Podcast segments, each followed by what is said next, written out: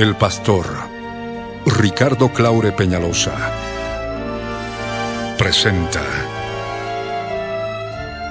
La Biblia en tu vida. Mensajes de la palabra de Dios para que su iglesia se prepare para testimonio a las naciones.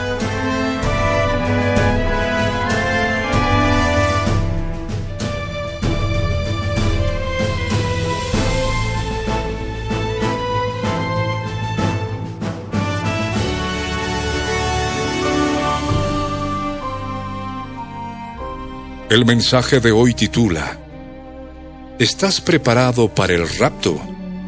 Está basado en el libro de Segunda de Reyes capítulo 2 versos 1 al 12. Fue grabado en vivo. El año 1990. En el ex cine La Paz de la ciudad de La Paz, Bolivia. Como parte de los tesoros de las cosas viejas. Y el 5 de octubre de 2014. Por las añadiduras y otros detalles como parte de los tesoros de las cosas nuevas, no te vayas y escucha con atención.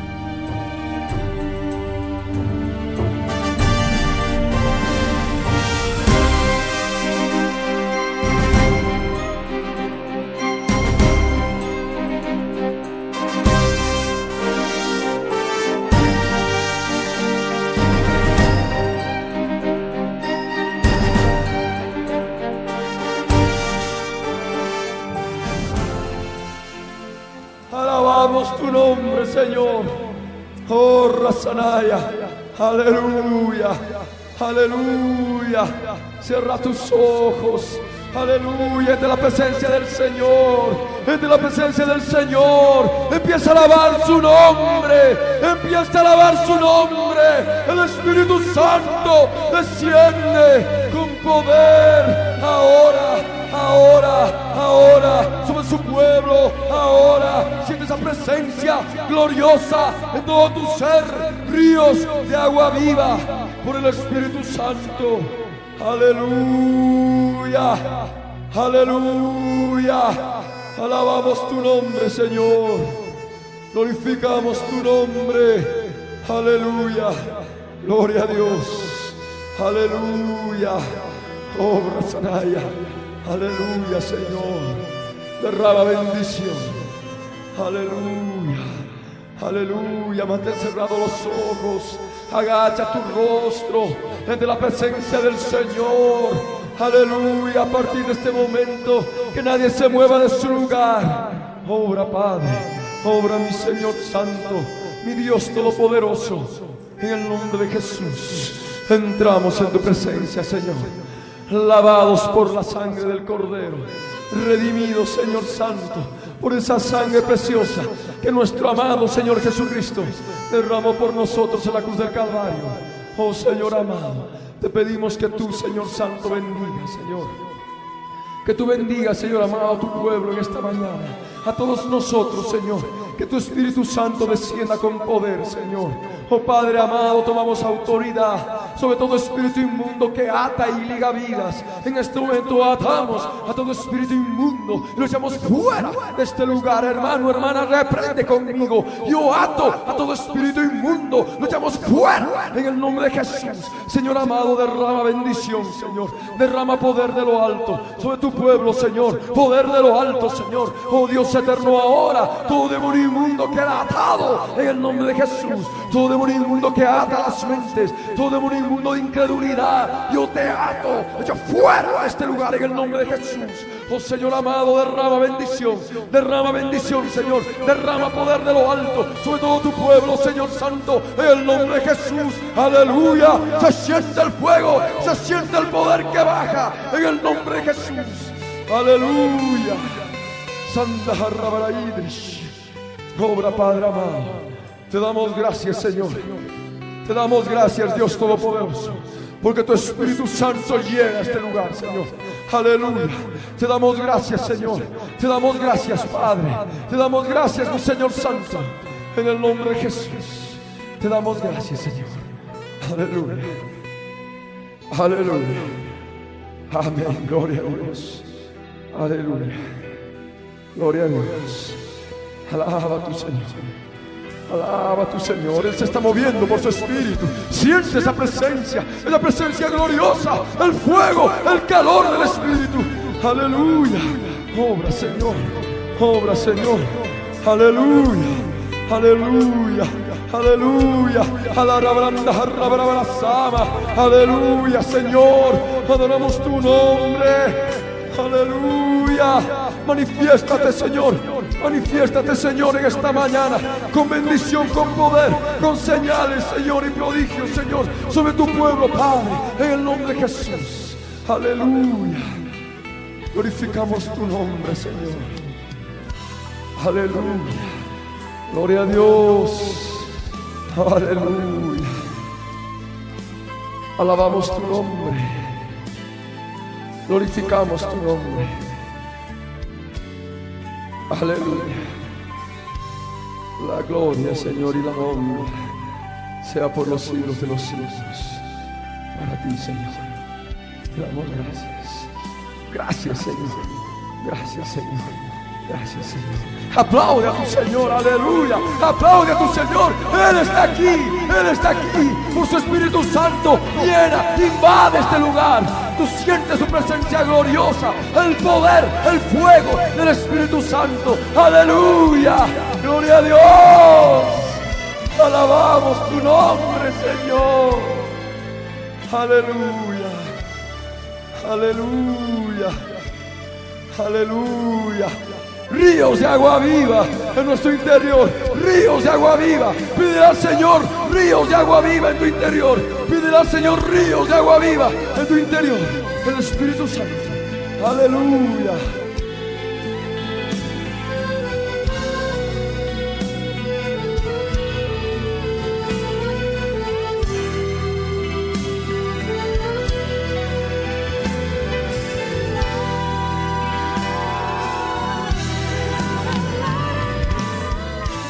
El segundo libro de los reyes, el capítulo 2, versículos 1 hasta el 12 vamos a leer. La palabra del Dios Altísimo dice lo siguiente. Aconteció que cuando quiso el Dios Altísimo alzar a Elías en un torbellino al cielo, Elías venía con Eliseo de Gilgal. Y dijo Elías a Eliseo, quédate ahora aquí, porque el Señor me ha enviado a Betel. Y Eliseo dijo, vive el Señor y vive tu alma, que no te dejaré. Descendieron pues a Betel. Y saliendo a Eliseo los hijos de los profetas que estaban en Betel, le dijeron, ¿sabes que Dios te quitará hoy a tu Señor de sobre ti? Y él dijo, sí, yo lo sé, callad. Y Elías le volvió a decir, Eliseo, quédate aquí ahora porque Dios me ha enviado a Jericó. Y él dijo, vive el Señor y vive tu alma que no te dejaré. Vinieron pues a Jericó. Y se acercaron a Eliseo los hijos de los profetas que estaban en Jericó y le dijeron, ¿sabes que Dios te quitará hoy a tu Señor de sobre ti? Él respondió, sí, yo lo sé, callad. Y Elías le dijo, te ruego que te quedes aquí porque Dios ha enviado al río Jordán. Y él dijo, vive el Señor vive tu alma que no te dejaré. Fueron pues ambos al río Jordán. Y vinieron cincuenta varones de los hijos de los profetas y se pararon delante a lo lejos, y ellos dos se pararon junto al río Jordán. Tomando entonces Elías su manto, lo dobló y golpeó las aguas, las cuales se apartaron a uno y a otro lado, y pasaron ambos por lo seco. Cuando habían pasado, Elías dijo a Eliseo, pide lo que quieras que haga por ti antes que yo sea quitado de ti. Y dijo Eliseo, te ruego que una doble porción de tu espíritu sea sobre mí. Él le dijo, cosa difícil has pedido. Si me vieres cuando fuere quitado de ti, te será hecho así. Mas si no, no. Y aconteció que yendo ellos y hablando, he aquí un carro de fuego con caballos de fuego apartó a los dos. Y Elías subió al cielo en un torbellino. Viéndolo Eliseo clamaba, Padre mío, Padre mío, carro de Israel y su gente de a caballo. Y nunca más le vio y tomando sus vestidos los rompió en dos partes. ¿Qué tiene que ver estos 12 versículos con el mensaje de hoy?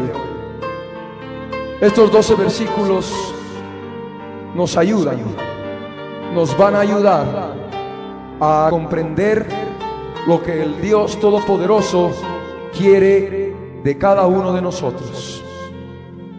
Hay muchos hermanos, hermanas que preguntan, hermano, ¿qué tengo que hacer para estar en el arrebatamiento? Hermano, ¿qué tengo que hacer para que yo esté bien en el momento del arrebatamiento y el Señor me arrebate?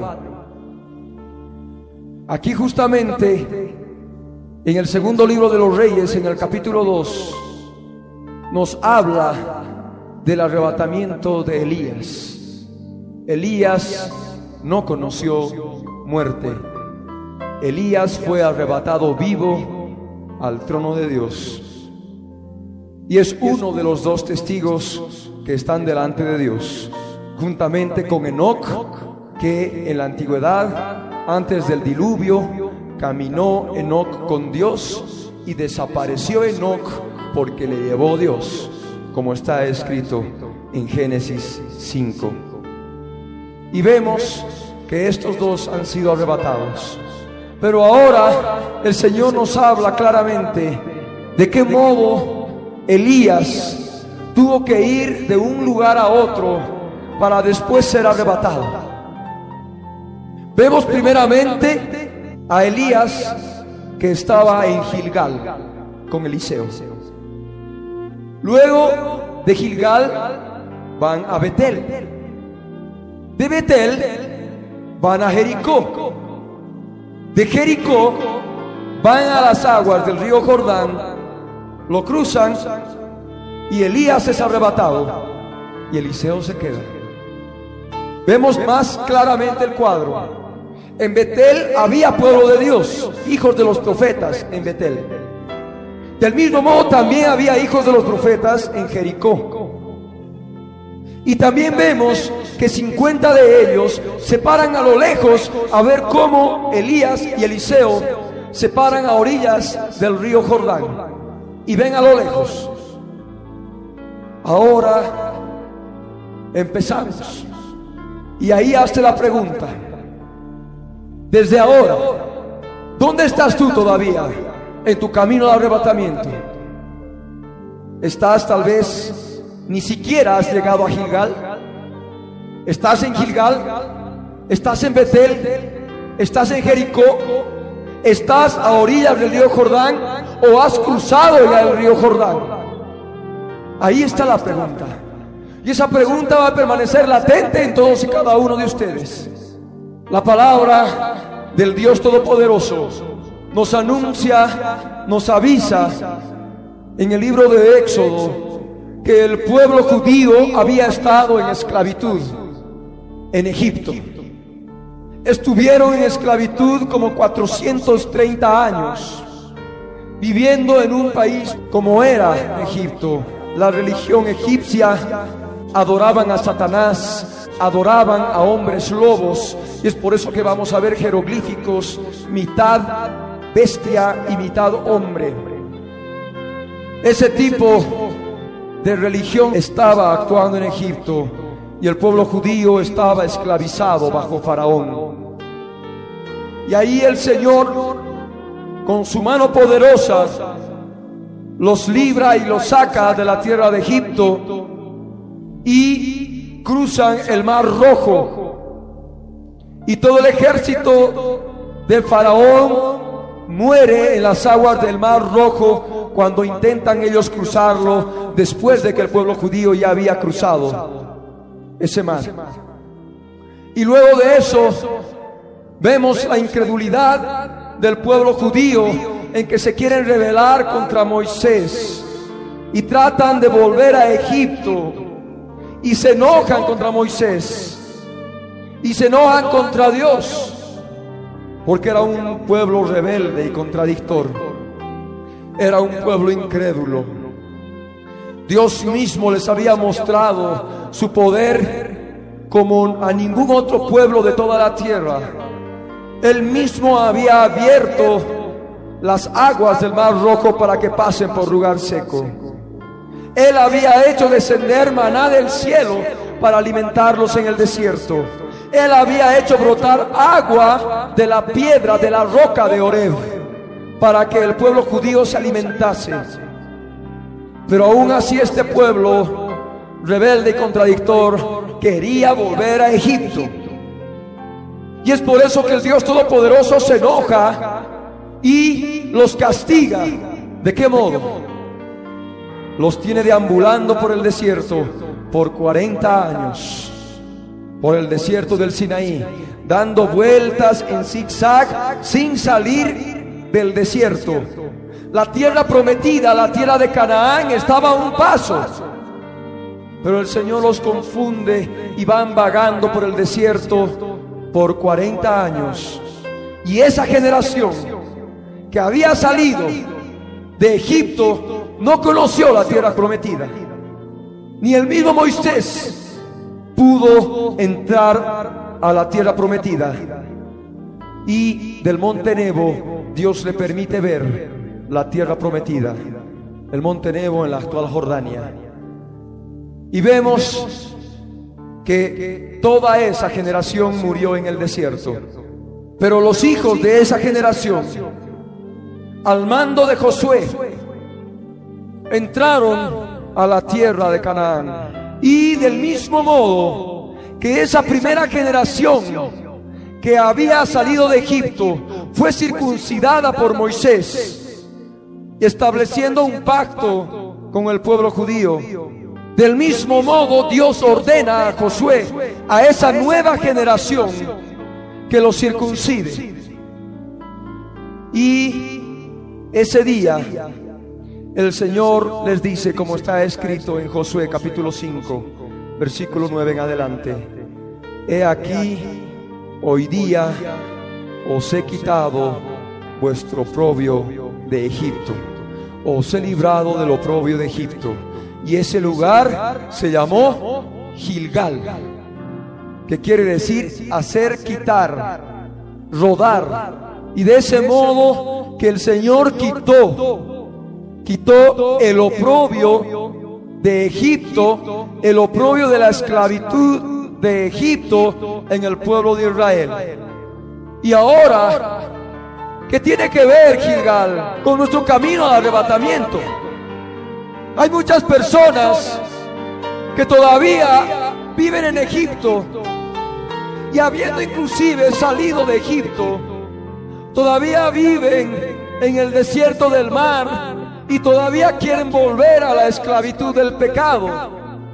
Quieren volver a Egipto. Quieren volver al lugar donde tenían mucho a su disposición. Hay mucha gente que todavía no ha llegado a Gilgal. Todavía el oprobio de la esclavitud del pecado, el oprobio de la esclavitud de Egipto, no ha llegado a su vida porque no se han acercado a Jesucristo no han llegado a Gilgal para que el Dios Todopoderoso les quite ese oprobio que llevan sobre su vida. Y es por eso que todavía vemos mucha gente esclava del pecado. Vemos todavía mucha gente que quiere volver a Egipto Vemos todavía mucha gente que quiere volver a ser esclavizada por el pecado. Quiere volver a ser esclavizada por Faraón.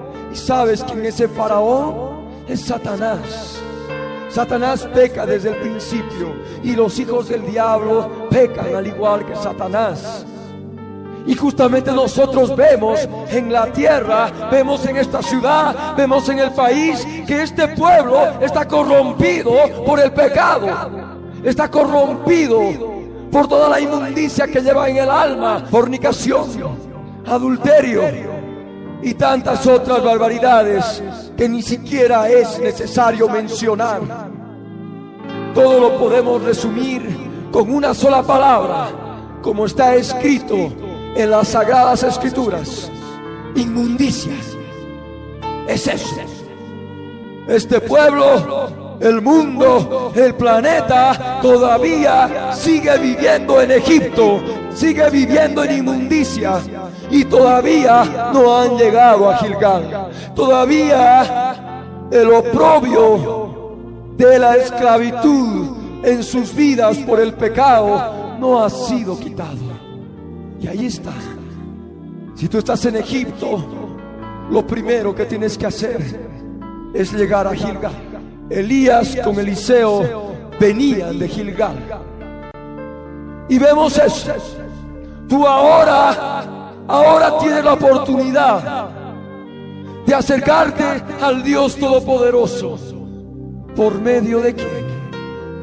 ¿Por medio de quién puede ser quitado ese oprobio, esa esclavitud que tú todavía arrastras de Egipto, de tu vana manera de vivir heredada de tus antepasados y de tantas otras barbaridades que has heredado.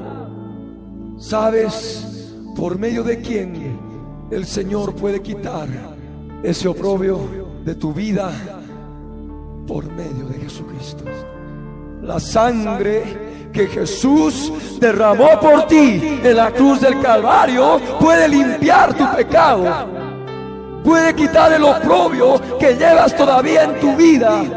Si tú todavía sigues en Egipto, pero ahora, en esta mañana, tienes la oportunidad de acercarte a Gilgal. De acercarte a Gilgal en ese lugar fue quitado el oprobio del pueblo de Israel, el oprobio de Egipto. Del mismo modo tú, del mismo modo tú, acercándote a Gilgal, a ese lugar espiritual, que es en realidad, en sentido espiritual, en significado espiritual, Jesucristo mismo. La obra que Él hizo en la cruz del Calvario por ti y por mí. Y tú puedes ahora acercarte a Él. Todo aquel que ha nacido de Dios no practica el pecado, porque su simiente es bendita, porque ha nacido de Dios, dicen las escrituras. Y aquel que peca, esclavo es del pecado. Eso dijo Jesús en el Evangelio de Juan. Aquel que peca, esclavo es del pecado.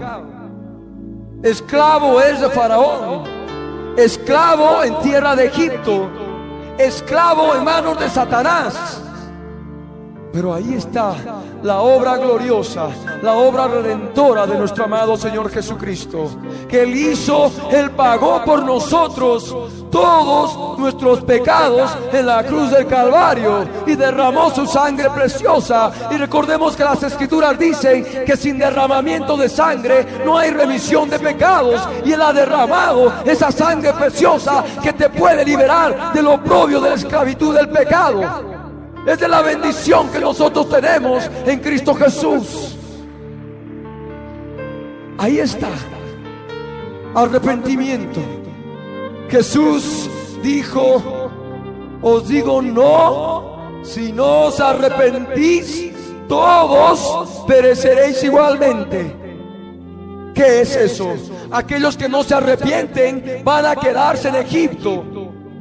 Van a quedarse en la esclavitud del pecado, en las manos de Faraón. Y van a volver como muchos judíos antes de cruzar el mar rojo. Trataron de volver a Faraón, volver a Egipto. Y Faraón los destruyó y los mató. Y es lo que el diablo va a hacer con tu vida si tú quieres volver a Egipto, si tú quieres volver a esclavizarte del pecado.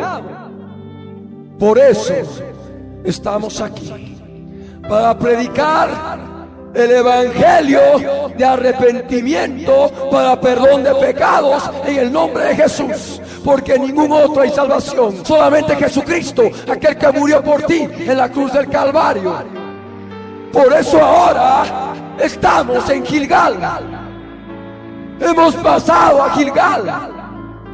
Hemos pasado de muerte espiritual a vida espiritual. Hemos pasado de la corrupción del pecado a la liberación del pecado por medio de la sangre preciosa de Cristo Jesús en la cruz del Calvario. A todo aquel que quiera arrepentirse, le es dada la facultad, el poder de Dios para que pueda ser limpiado de sus pecados. La palabra dice a todos los que le recibieron, ¿a quién? A Jesucristo. A los que creen en su nombre, les dio potestad de ser hechos hijos de Dios. Y las escrituras dicen, el esclavo puede ser echado de la casa, pero el Hijo de Dios permanecerá en la casa para siempre. El esclavo del pecado todavía va a querer volver al pecado. Aquel que peca no ha conocido a Dios ni le ha visto. Por eso ahora el Señor está demandando de su pueblo, está demandando de su iglesia, está demandando de todos sus hijos santidad, porque sin santidad nadie verá a Dios. Y hay que utilizar esa sangre preciosa que Él derramó por nosotros en la cruz del Calvario. Liberados del oprobio de Egipto. Ahí estás. Ya te situaste. Estás en Egipto. Pasa a Gilgal. Estás en el desierto del pecado, esclavo del pecado.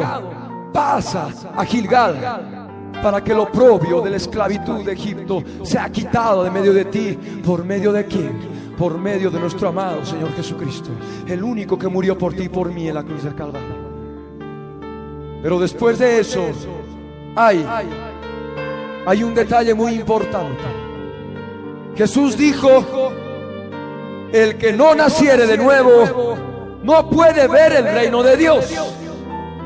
Lo que es nacido del agua y lo que es nacido del Espíritu Santo, Espíritu es. De cierto os digo que si no nacieres de agua y del Espíritu Santo, no podrás ver el reino de Dios. Y sabes, Gilgal representa que en el momento de tu arrepentimiento el oprobio del pecado es quitado de en medio de ti. Tu espíritu es lavado por la sangre del Cordero que quita el pecado del mundo. ¿Y qué ocurre? El Espíritu Santo regenera tu espíritu que estaba caído. No confundas tu espíritu humano con el Espíritu Santo. Tu espíritu es otra otra parte de tu ser, porque nosotros recordemos que somos seres trinos, espíritu, alma y cuerpo. Y lo que primero hace el Señor, cuando tú te arrepientes de corazón, el Espíritu Santo ejecuta lo que Jesús hizo por nosotros en la cruz del Calvario. Él redarguye de pecado limpia tu pecado con la sangre de Cristo y regenera tu espíritu. Y lo que es nacido del Espíritu Santo, espíritu es. Pero hay otra cosa. También el Señor habló de nacer de agua. El Señor habló del bautismo en agua de la inmersión total en agua. La palabra bautismo viene del griego bautismal, que quiere decir inmersión, zambullirse en el agua. Juan el Bautista predicaba, predicaba qué? El bautismo en agua, en señal de arrepentimiento. Y nosotros hacemos mucho hincapié en el bautismo en agua. Y hay muchas personas que todavía siguen postergando su bautismo en agua cuando no se requiere ninguna preparación previa. Solamente que tú hayas nacido del Espíritu Santo. Solamente que tú te hayas arrepentido de tus pecados y creas en la obra gloriosa que nuestro amado Señor Jesucristo hizo en la cruz del Calvario. Murió y resucitó al tercer día. Y Él está sentado a la diestra del Padre. Y nosotros le esperamos por segunda vez. El bautismo en agua también es Gilgal. Y muchos se han quedado en un lugar y no han pasado por las aguas.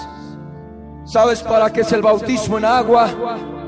En señal de que tú te has arrepentido. Pero es que mi mamá, voy a esperar a que mi mamá se convierta. Voy a esperar a que mi papá, a mi hijo, a mi hija, a mi esposo, a mi prima, a mi tío, a mi abuelito, a mi abuelita. Está siendo engañado. Está siendo engañada. La salvación es personal. Y tú tienes que mientras más avances, tu oración va a ser más poderosa y vas a poder mover la mano de Dios. Y el Señor va a permitir que tu familia se convierta y doble rodillas y también se bautice en agua. Pero si tú todavía esperas, no, un tiempito más, no estoy preparado. ¿Sabes? El pecado endurece y tú tienes que tomar la determinación ahora. Te quedas en Gilgal o pasas adelante. Por eso el bautismo en agua es importante.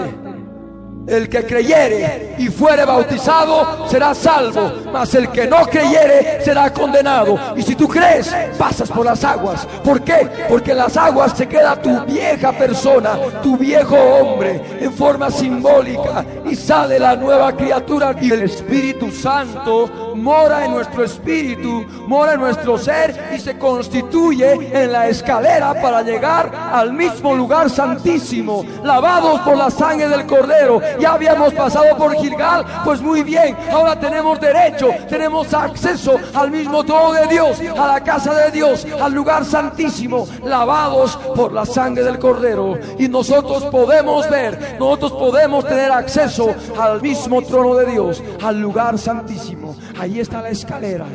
Ahí está, es el nexo, el Espíritu Santo que mora en nosotros. Y cuando mora en nosotros, las escrituras dicen claramente que nos constituimos en templo del Dios viviente.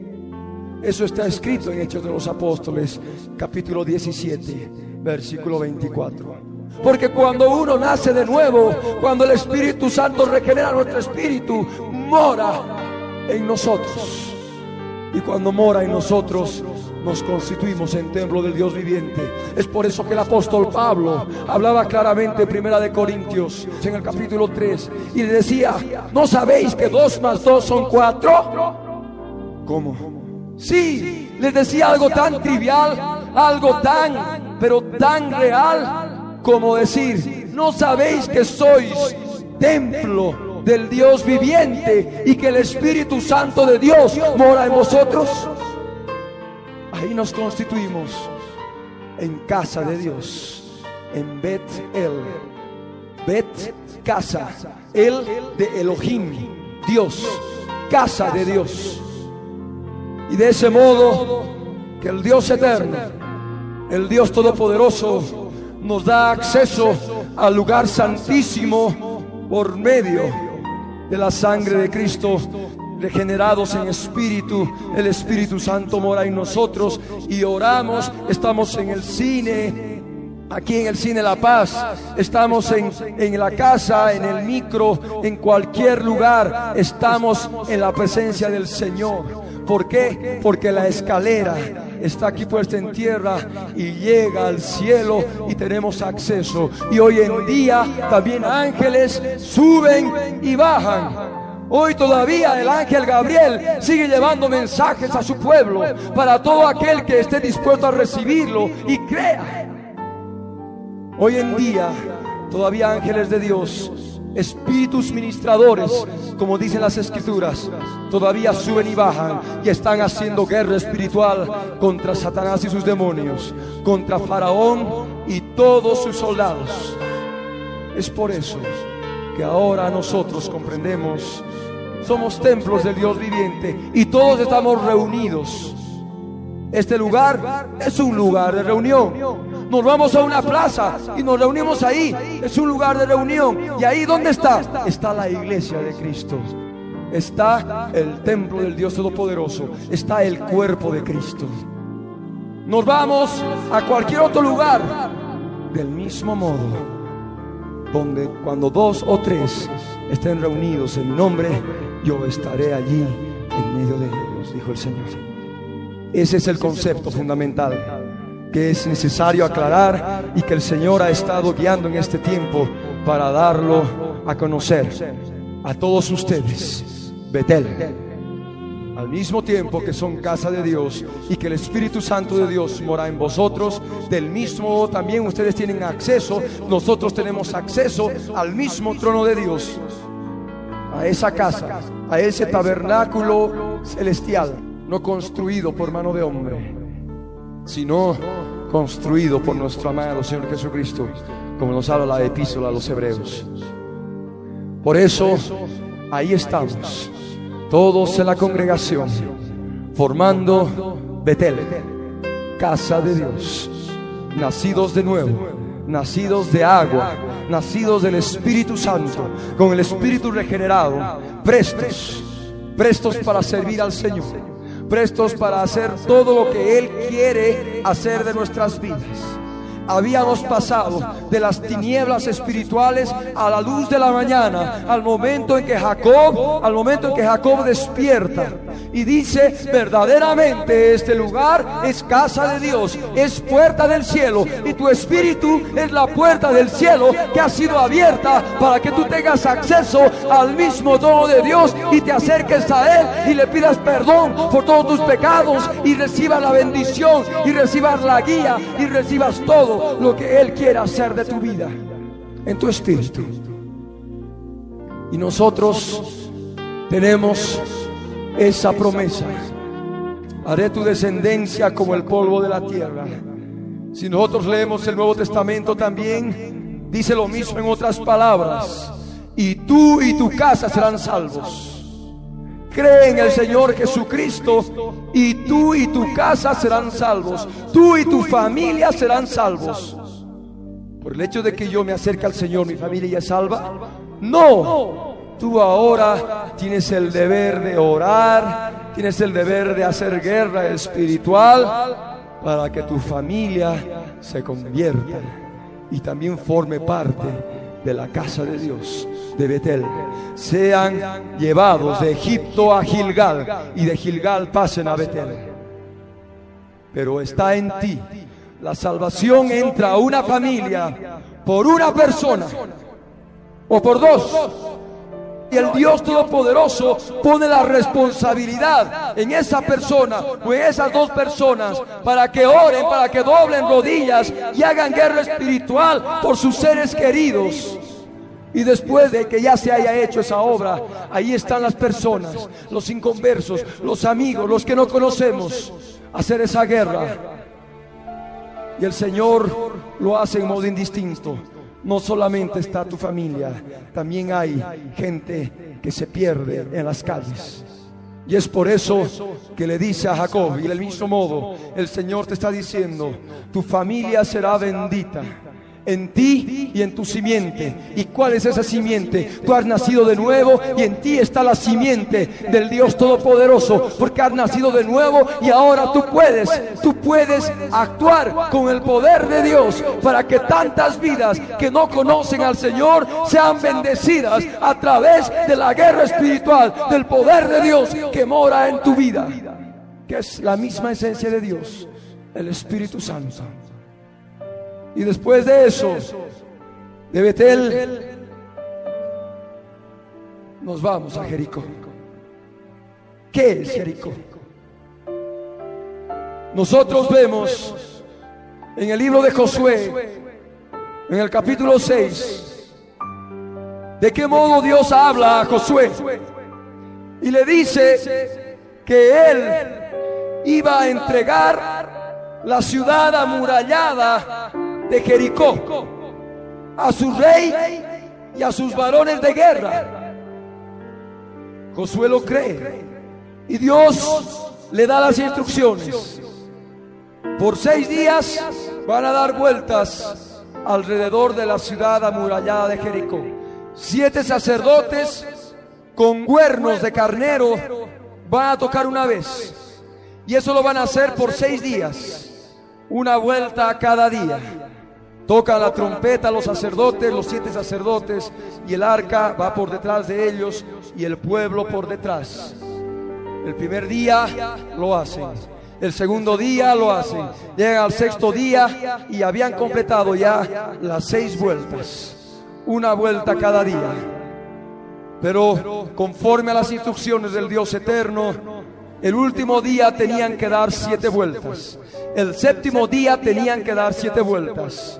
Y del mismo modo los sacerdotes con los cuernos de carnero iban a dar vueltas, siete vueltas.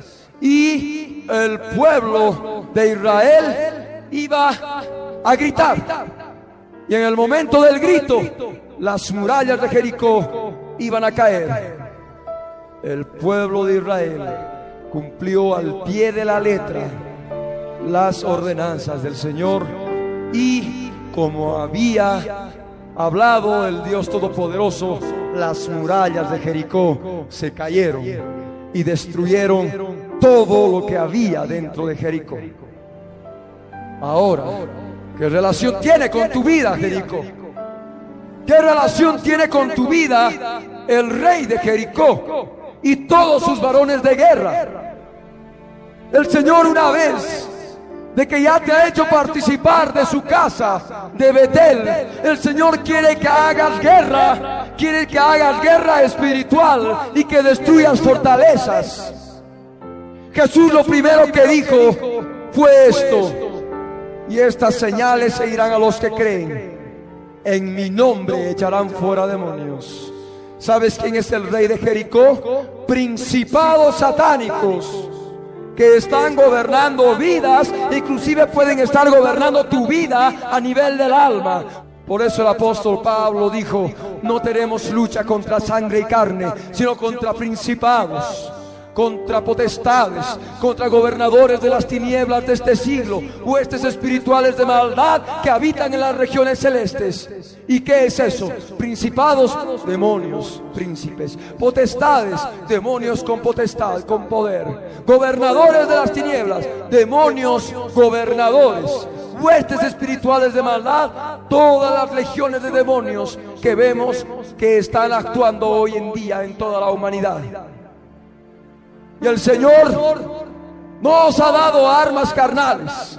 Las escrituras dicen que el Señor nos ha dado armas poderosas en Dios, armas espirituales poderosas en Dios para destrucción, para destrucción de fortalezas.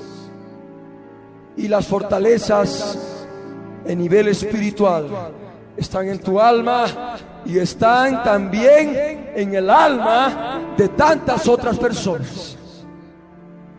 En tu mente hay fortalezas. En tu mente hay incredulidad. Y las escrituras dicen que Satanás, el Dios de este mundo, opera en la mente de los incrédulos y les ciega el entendimiento. Y la mente está en el alma. Satanás Dice el Dios de este mundo, cegó el entendimiento de los incrédulos para que no le resplandezca la luz del Evangelio. Entonces, ¿contra quién tienes que luchar? ¿Contra el incrédulo o contra aquel que está cegando el entendimiento de ese incrédulo? Y tienes que derribar esa fortaleza.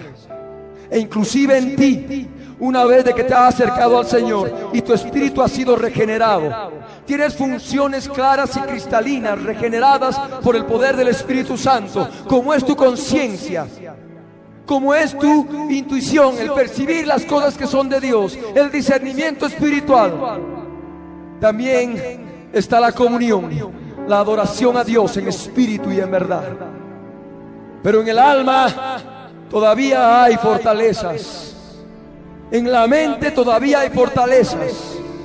En las emociones todavía hay fortalezas. Vemos gente llamada para el Señor, para su obra, para que los sirvan, para que oren, para que ayunen. Satanás les desvirtúa y les ataque los sentimientos y de pronto están enamorándose por ahí y desvía los ojos del Señor. Vemos que cuando se da lugar a esa naturaleza caída, que la cual puede operar Satanás, nos constituimos en enemigos de Dios. Pedro no había entregado su vida emocional, su vida sentimental al Señor. Es por eso que cuando el Señor anuncia que lo iban a crucificar y que iba a morir, e iba a resucitar al tercer día. Pedro, guiado por sus emociones, eso podemos decirlo en la carne, pero Satanás, obrando en sus emociones, que no tenían control del Espíritu Santo, ahí va, llama al maestro, llama al Señor y le dice que por qué decía que iba a morir y resucitar. Y ahí el Señor no le habla a Pedro, le habla de un modo bien duro y le dice, Satanás, quítate de delante de mí. Tienes puestos los ojos en las cosas de los hombres, en las cosas de la tierra y no en las cosas de Dios. Y cuando uno no ha permitido que el Señor controle su vida sentimental, uno sigue llevando su vida terrenal, sigue llevando su vida puesta, puestos los ojos en las cosas terrenales y no en las cosas espirituales a las cuales el Señor nos ha llamado. Y es eso. Hay que derribar fortalezas. Hay que derribar las murallas de Jericó. Primeramente en tu vida y también al mismo tiempo puedes derribar las fortalezas, las murallas que están actuando en personas que no conocen al Señor. Pero tú tienes el poder de Dios porque has nacido de nuevo. Estás en lucha contra el pecado, lucha contra tu alma, contra lo que es de tu carne lo que es el espíritu y lo que es la carne. Pero ahí tienes el poder de Dios para llevar una vida espiritual y apartarte de la vida carnal. Apartarte totalmente. Pero está ahí el poder de Dios. Jesús dijo, he aquí os doy potestad para hollar serpientes y escorpiones y sobre toda fuerza del enemigo y nada os dañará. Amén el rey de Jericó y todos sus varones de guerra, con toda esa fortaleza de Jericó, ya ha sido entregada. ¿A quién? A todos aquellos que han nacido de nuevo. Y nosotros tenemos la victoria y el poder de Dios en el nombre de Jesucristo para vencer a Satanás y toda su hora maligna y a todos sus demonios que pueden estar arrastrando vidas al pecado. Ahí está el poder de Dios. Ahí está la bendición del Dios eterno. Cada día el Señor va permitiendo que personas, personas sean liberadas de espíritus inmundos que afligen sus vidas. El Señor está permitiendo comer el pan. Ya no es tiempo de solamente leche, porque el tiempo es cada vez más breve. Y es por eso que el Señor a algunas personas, inclusive recién nacidas, permite que coman, que experimenten del pan de los hijos de Dios. ¿Y cuál es el pan de los hijos de Dios? Una mujer sirofenicia va donde el Señor Jesucristo y le dice, Señor, tengo mi hija que está atormentada gravemente por un demonio. Y ahí el Señor que había venido a predicar a Israel, que había venido a predicar a la casa de Israel, para que de Israel se levante la iglesia y se predique después de su muerte y resurrección, se predique el Evangelio por todo el mundo. Ahí le dice, no es dado dar el pan de los hijos a los perrillos. La mujer sirofenicia le estaba hablando de liberación. Y el Señor le habla de pan de los hijos. Es que efectivamente la liberación de espíritus inmundos, de rencor, de resentimiento, de falta de memoria, de incredulidad y de tantas otras cosas están atormentando vidas. Y quiere el Señor en estos últimos días que aprendan a comer de ese pan. Que aprendan a comer de ese pan de los hijos de Dios. Y ahí la mujer sirofenicia le dice, sí, pero también los perrillos comen de las migajas que caen de la mesa de los hijos. Y el Señor le dice, por esta palabra ve, de tu hija ha salido el demonio. El Señor quiere que comamos pan. Y el pan de los hijos Ya no leche espiritual, ya no es solamente, ya no solamente es arrepentimiento, segunda venida de Cristo, posición de las manos, sanidad y todos los rudimentos de la fe. El Señor quiere madurez espiritual ahora porque el tiempo se acaba y el Señor quiere que aprendamos a comer de ese pan que Él ha dado a todos sus hijos. He aquí os doy potestad para hollar serpientes y escorpiones y sobre toda fuerza del enemigo y nada os dañará. ¿Quiénes son las serpientes y los escorpiones? Espíritus inmundos. Cuando el Señor enviaba a los 70 a echar fuera demonios, a sanar a los enfermos y tantas otras cosas, los discípulos llegaban y le decían, Señor, maravillados ellos, los demonios se nos sujetan en tu nombre. Y ahí el Señor les decía, gozaos y alegraos, no porque los demonios se os sujetan, sino gozaos y alegraos porque vuestros nombres están escritos en el libro de la vida. Entonces, ahí estamos. Hacemos guerra espiritual. Destruimos las murallas de Jericó. El Señor ya nos ha entregado a su rey y a todos sus hombres de guerra. Nos ha entregado a Satanás y todos sus demonios inmundos. El Señor tiene las llaves de la muerte y del Hades. Y las puertas del Hades no prevalecerán contra su iglesia. Nosotros hace un momento habíamos compartido que Jacob, Jacob en la piedra que él se había apoyado como cabecera en la cual había dormido, la unge con aceite. Y sabes, tú, como Betel, como casa de Dios, eres una piedra. Eres una piedra viva Eres una piedra viva que ha recibido al Espíritu Santo. Ha recibido esa unción del Espíritu Santo. Así como Jacob agarró la piedra y la ungió con aceite, del mismo modo tú eres una piedra viva. Pero me dirán, ¿pero acaso solamente hay una piedra? No, hay una roca. Es muy diferente que una piedra. La roca es Cristo. Y tú eres una piedra. Eres una piedra viva, eres una piedrecilla. Eres un Petros. ¿Qué es Petros? Piedra. ¿Y qué es Petra? Es roca en griego. Y es necesario escudriñar las escrituras. ¿Por qué tú formas parte de la casa de Dios? Porque el apóstol Pedro hacía la relación de que la iglesia, el cuerpo de Cristo, estaba formado por piedras vivas. Y el fundamento de ese edificio es Jesucristo.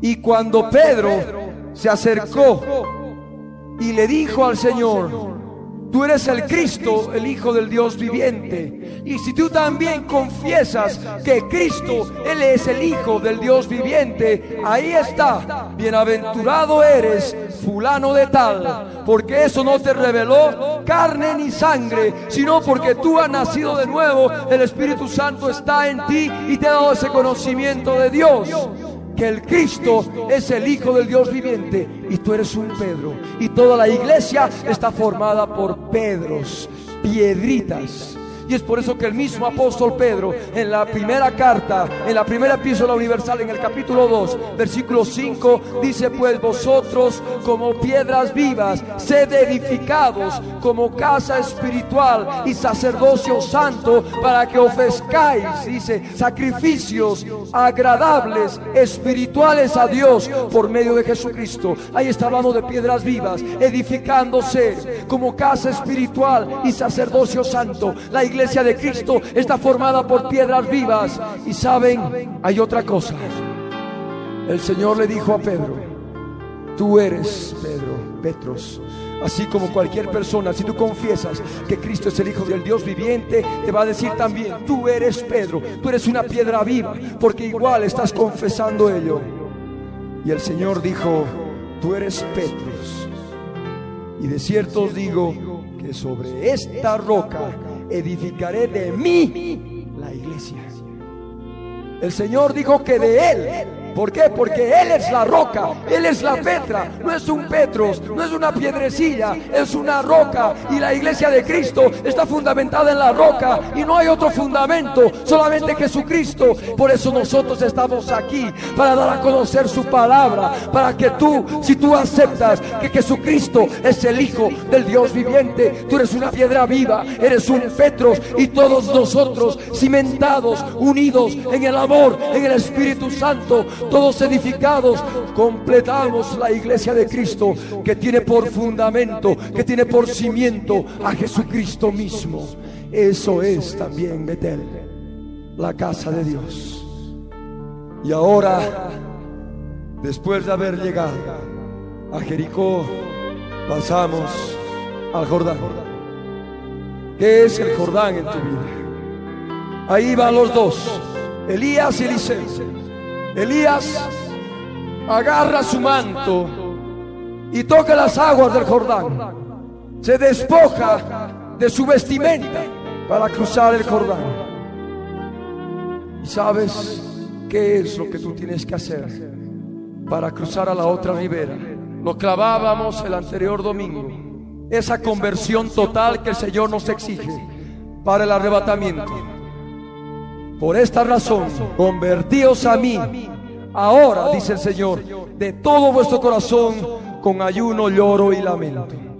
Hablábamos de la conversión, de la transformación total en un giro en 180 grados. Empezar acá, ir avanzando hasta los 90, de los 90 continuar 120 y llegar al otro extremo, a los 180 grados. Y ahí está el hecho de que tú de que tú pases el río Jordán. Pero antes, ¿qué tienes que hacer? Tienes que despojarte de tu yo, tienes que despojarte de tu ego, tienes que despojarte de tu vida anímica para que el Señor pueda obrar en tu vida. Y cuando tú te hayas despojado de ese manto y toque las aguas, el Señor te va a dar el poder, el Señor te va a dar la bendición para que tú pases al otro lado y estés apto para el arrebatamiento, así como sucedió cuando Elías y Eliseo cruzaron las aguas del Jordán por lugar seco. Cuando Elías había puesto su manto sobre las aguas, cruzaron e iban caminando y de pronto vinieron caballos de fuego,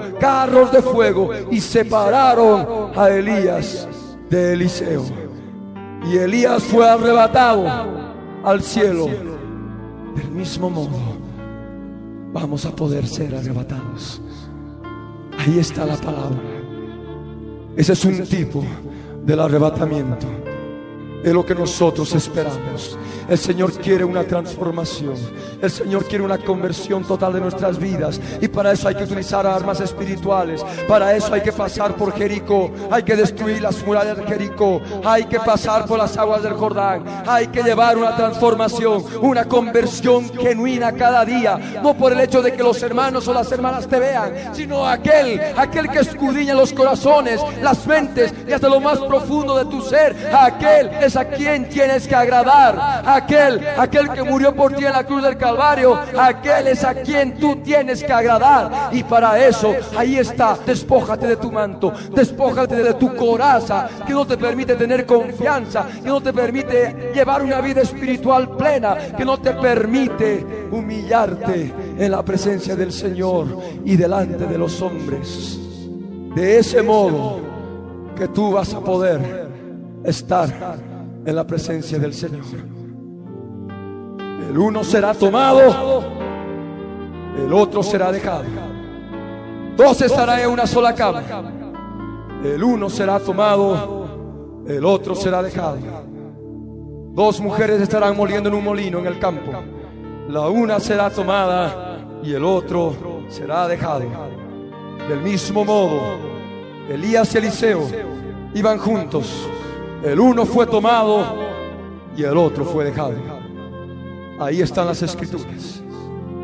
Una enseñanza espiritual que nos ayuda nos ayuda a comprender lo que el Señor quiere de nuestras vidas para ser partícipes del arrebatamiento, porque el arrebatamiento es inminente y tú tienes que estar preparado. Por eso el Señor está hablando a su pueblo. ¿Para qué? Para que su iglesia se prepare. Para que el cuerpo de Cristo se prepare. Y es por eso que hemos predicado en esta mañana para que ustedes se preparen. Amén. En aquel día vamos a ver al Señor. Vamos a ver el rostro del Señor. Este cuerpo mortal se ha de vestir de inmortalidad. Y nosotros le veremos tal como Él es. Amén. Y dice el Señor, en aquel día no me preguntaréis nada. Gloria a Dios. Ya para ese momento todo habrá acabado. Toda nuestra lucha, toda nuestra guerra, inclusive muchas de nuestras dudas. Jesús les dijo, ¿habéis entendido todas estas cosas? Ellos respondieron, sí, Señor. Él les dijo, por eso todo escriba, doctor, en el reino de los cielos es semejante a un padre de familia que saca de su tesoro cosas nuevas y cosas viejas.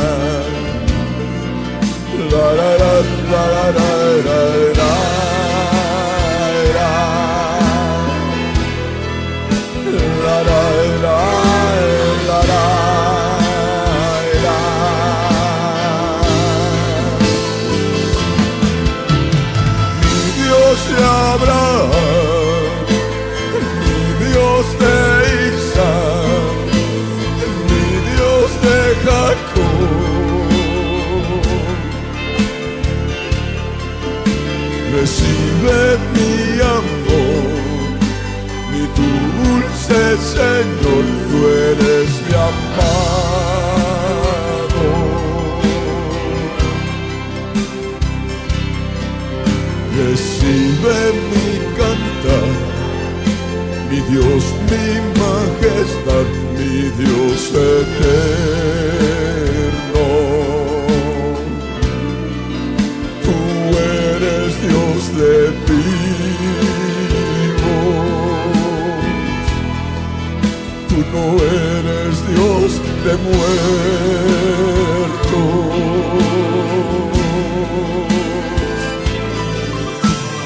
Mi Dios de Abraham, mi Dios de Isaac, Dios de Jacob.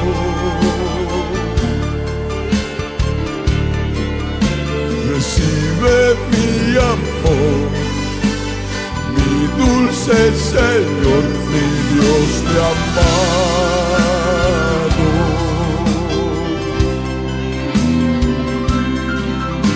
Recibe mi cantar, mi Dios, mi mi Rey eterno. Tú eres Dios de vivos, tú no eres Dios de muertos.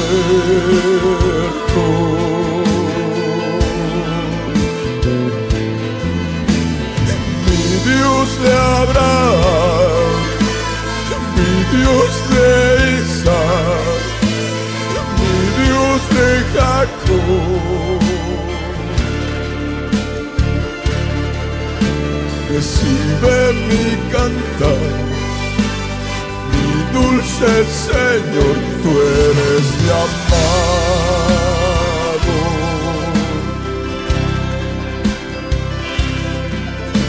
Recibe mi cantar, Dios, mi majestad, mi Rey eterno. Tú eres Dios de vivos, tú no eres Dios de muertos.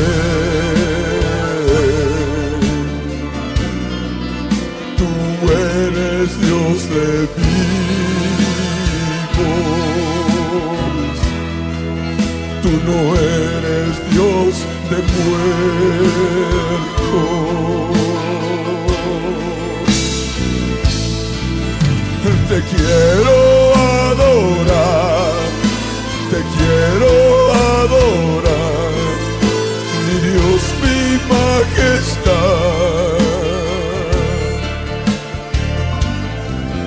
Con este mi cantar, mi dulce adorar, mi Dios te amado.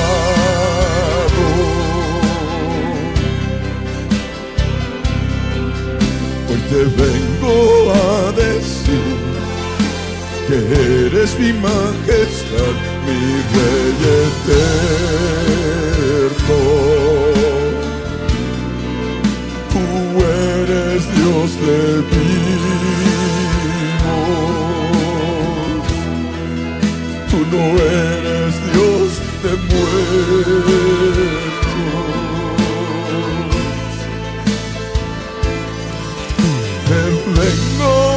Decir, te vengo a cantar, te vengo a adorar.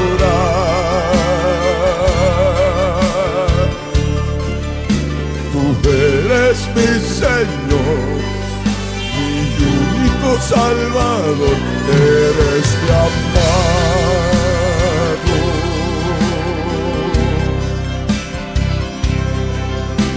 te vengo a cantar, recibe mi adorar, mi rey eterno.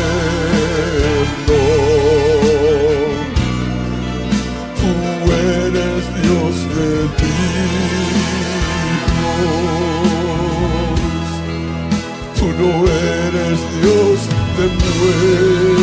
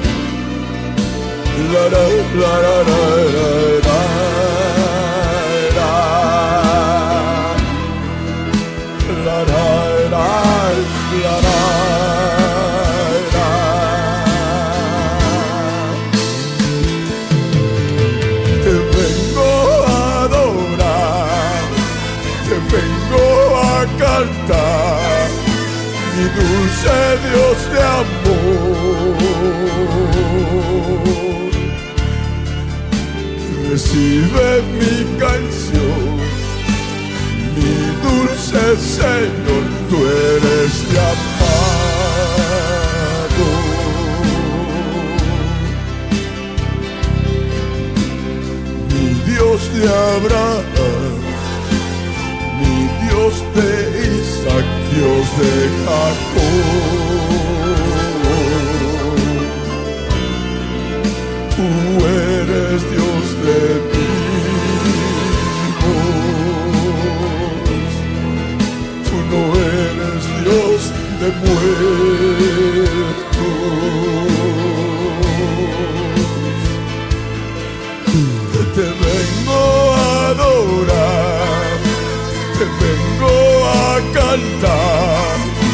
Te vengo a amar.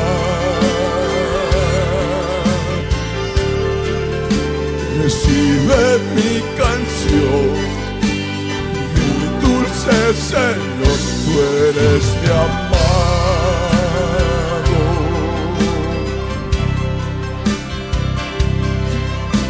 Recibe mi canción, Jesús de Nazaret, mi Dios eterno.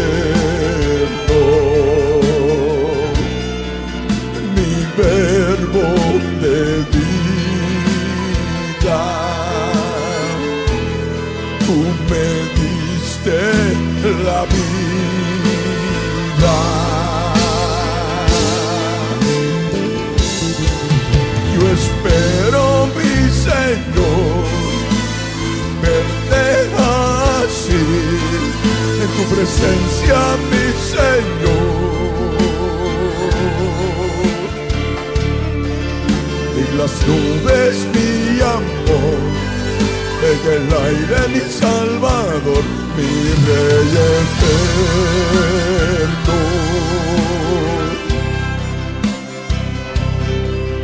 Y postrarme ante Dios, mi majestad, en las nubes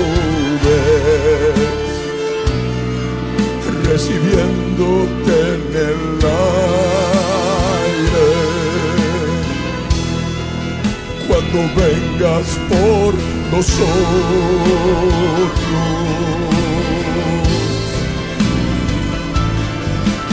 yo quiero escuchar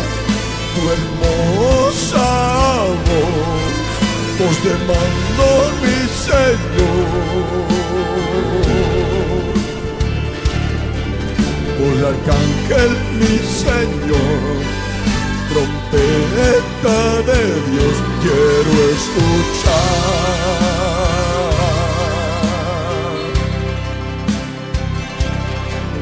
Y aquel día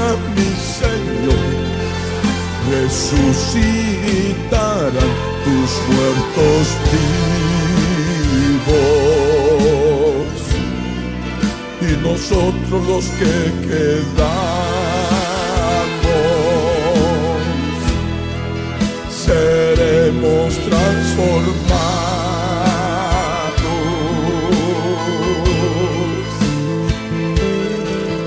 Yo quiero escuchar hermosa voz mandando mi Señor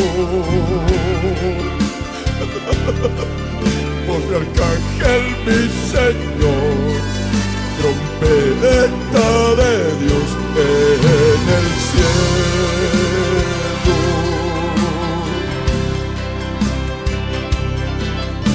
Y resucitará tus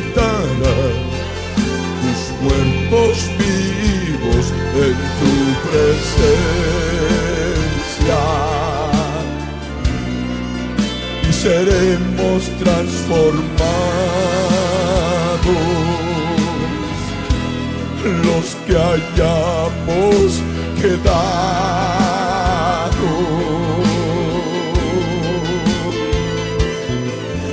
Mis ojos te verán, yo te adoraré, en tu hermosura, mi Señor mientras yo veré que se aleja la tierra.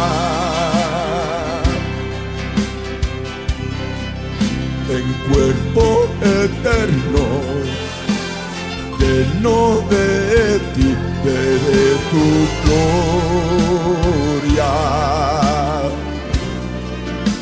así te adoraremos,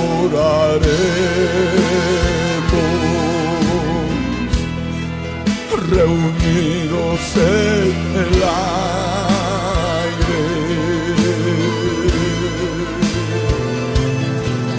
Yo quiero escuchar tu dulce hermosa voz, mandando mi Señor voz de arcángel, mi Señor, trompeta de Dios, quieres mi amado.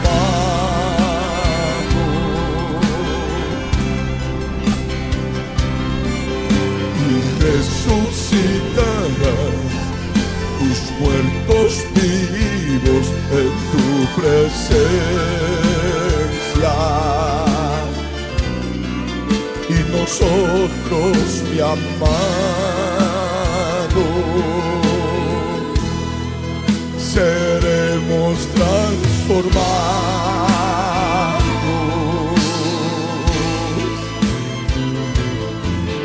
Y yo te adoraré,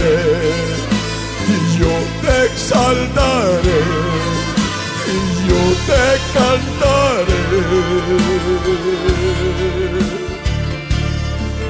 mostrado ante ti en las nubes, mi Señor, en el aire.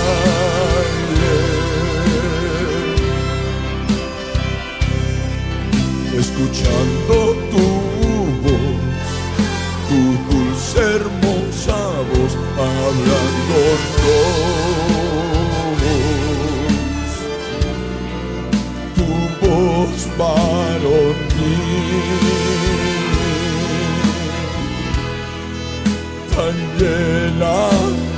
amor.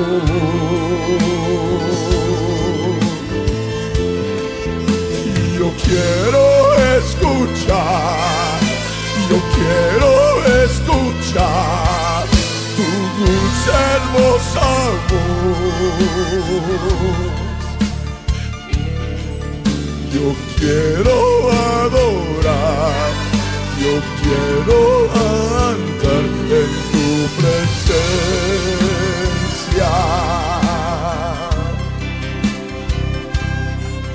Yo anhelo estar ese día de amor en el aire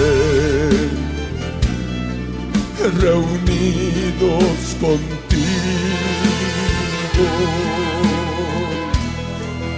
mi dulce Manuel.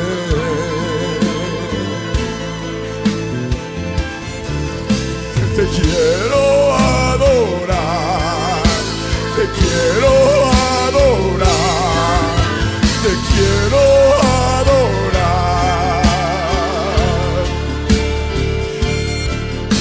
Te quiero cantar, te quiero exaltar, mi Dios mi amado.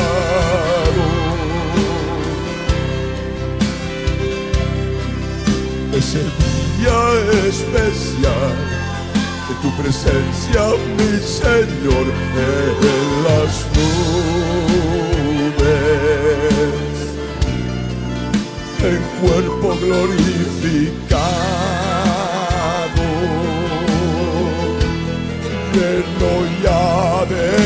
tu gloria.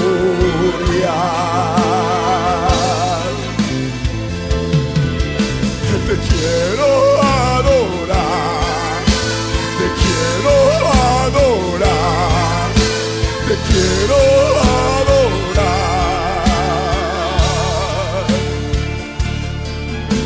Te quiero yo cantar, te quiero exaltar majestad.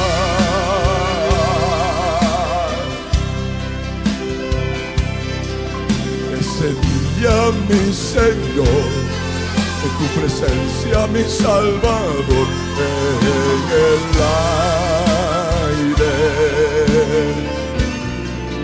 en cuerpo glorificado,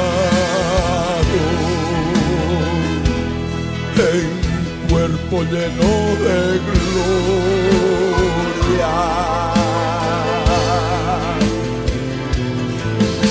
Te quiero adorar, te quiero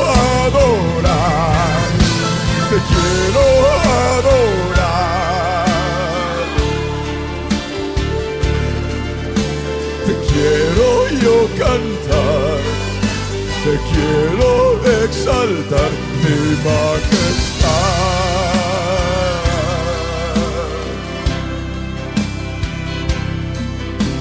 Recibe mi canción, mi dulce Dios de amor, eres mi amado.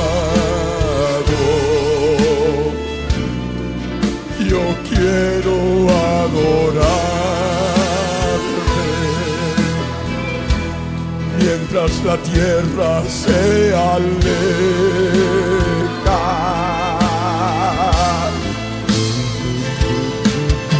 Yo quiero ya subir, yo quiero ya subir, yo quiero ya subir.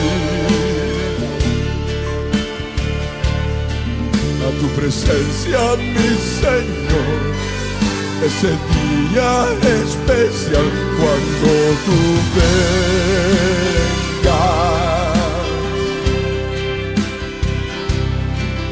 Y postrados ante ti, adorándote a ti, mi Dios mi amado en cuerpo lleno de gloria Hare Pada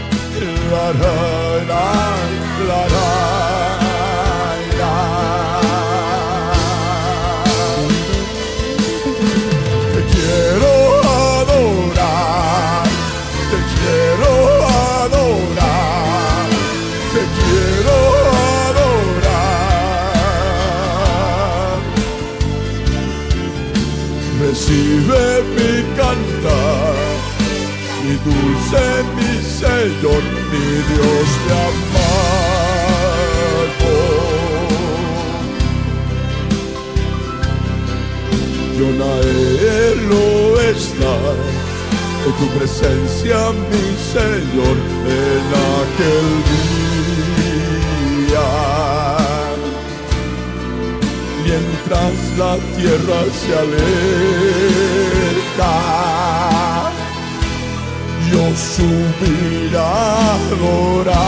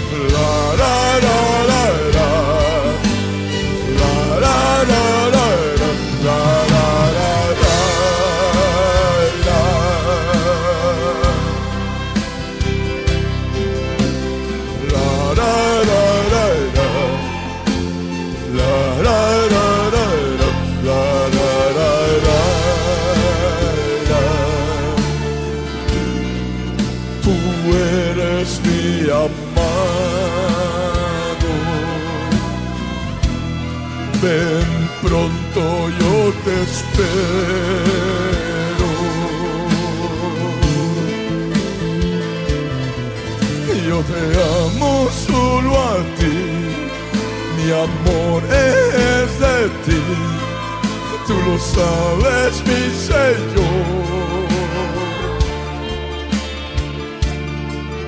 Recibe mi canción, recibe mi amor cuando te canto. Eres mi majestad. Mi dulce Dios de amor, eres mi eterno. recibe mi adoración. En este día yo te canto.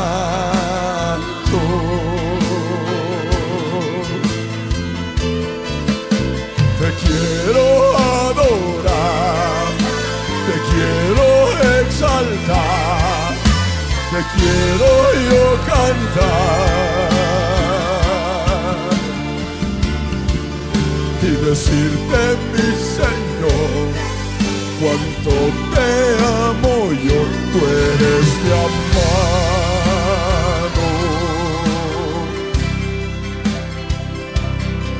En este día especial yo te quiero exaltar así cantando, adorándote mi amor.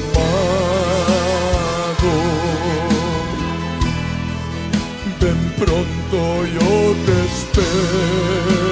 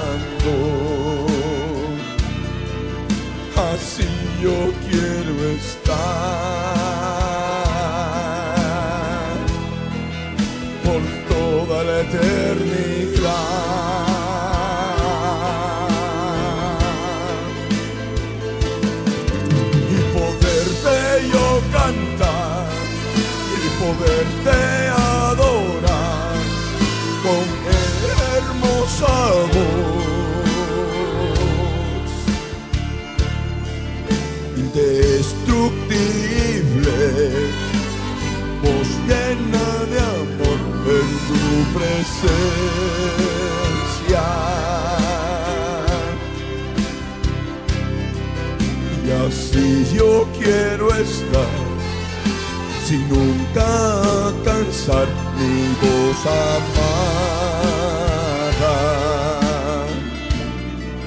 por tu santa presencia.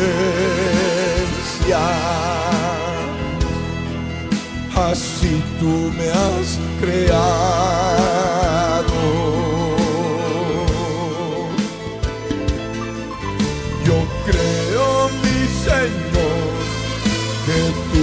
amas vivo, que tú amas vivo. Este timbre remo, porque tú, mi Señor, tú me has creado.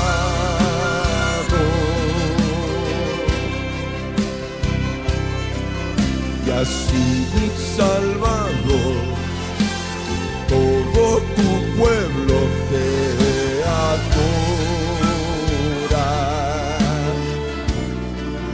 con la voz que les has dado, con su timbre que tú amas.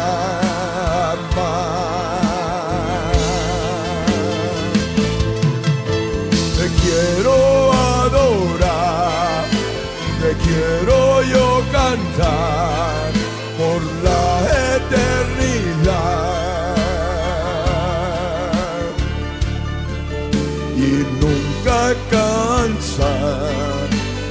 Mi voz a ti cantándote.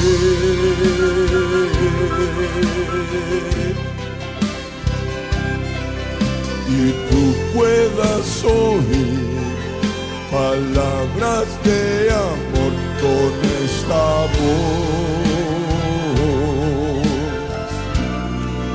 Con voz sin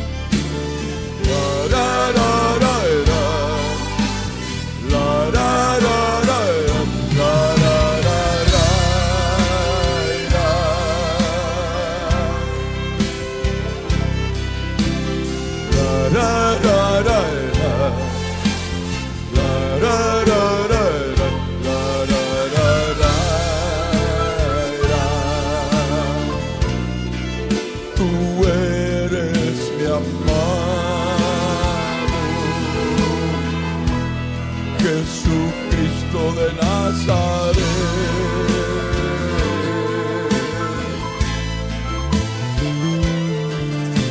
Te quiero adorar, te quiero adorar, no me quiero ir. En tu presencia quiero estar la eternidad como este día. Recibe mi cantar, continuo a adorar en tu presencia y nunca cansar.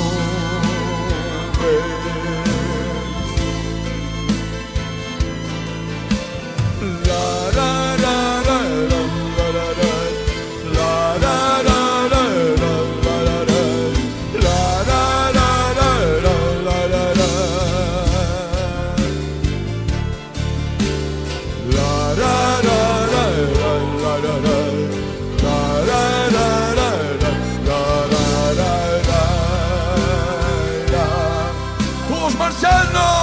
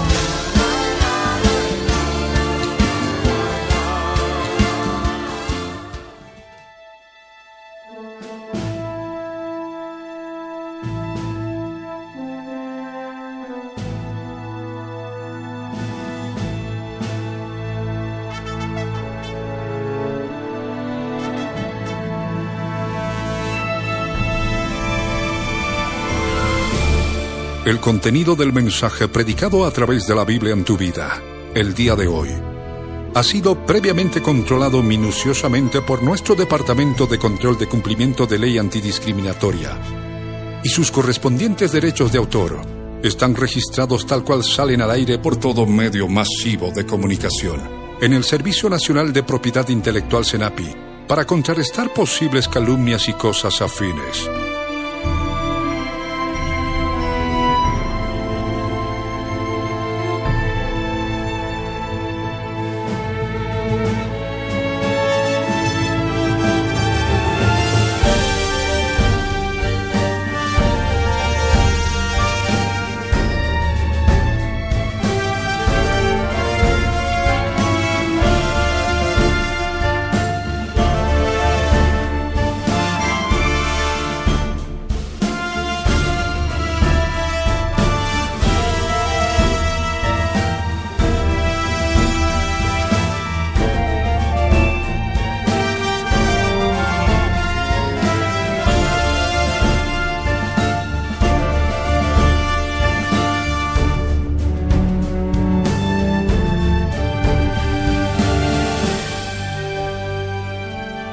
El pastor Ricardo Claure Peñalosa presentó La Biblia en tu vida. Mensajes de la palabra de Dios para que su iglesia se prepare para testimonio a las naciones.